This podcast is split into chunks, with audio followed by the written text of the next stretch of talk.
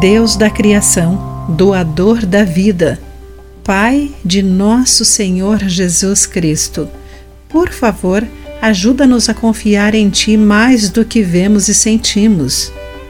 Olá, querido amigo do Pão Diário, que bom que você está aí para acompanhar a nossa mensagem do dia. Hoje vou ler o texto de Marthe Derran com o título Por que eu?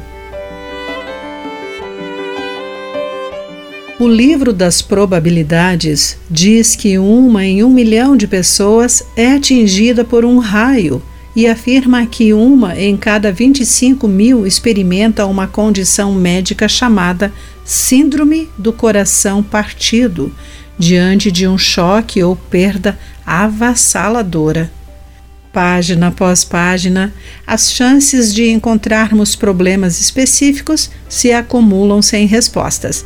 E se isso nos atingir pessoalmente?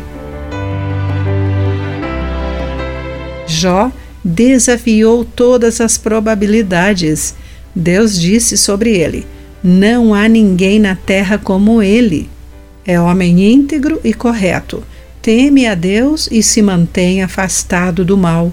No entanto, Jó foi escolhido para sofrer perdas que desafiavam todas as probabilidades. De todas as pessoas na terra, Jó tinha motivos para implorar por respostas.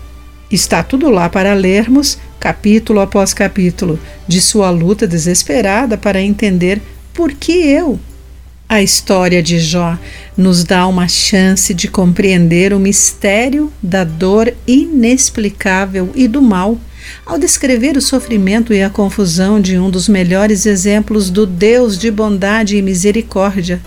Vemos que há uma alternativa à regra inflexível de semear e colher. Ao trazer uma história de fundo satânico e um pós-fácil, do Deus que um dia permitiria que seu filho assumisse o nosso pecado, a história de Jó nos dá motivos para vivermos pela fé e não por vista. Querido amigo, por que Deus por vezes permite o sofrimento sem explicação?